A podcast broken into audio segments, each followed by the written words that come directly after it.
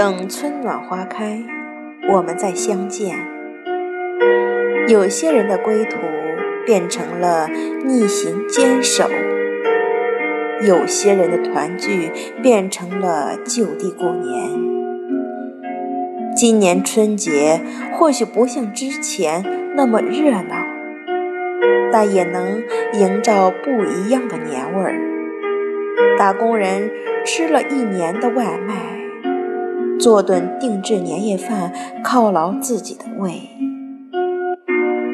在同一片月色下看春晚的同时，记得给爸妈发一个大大的红包。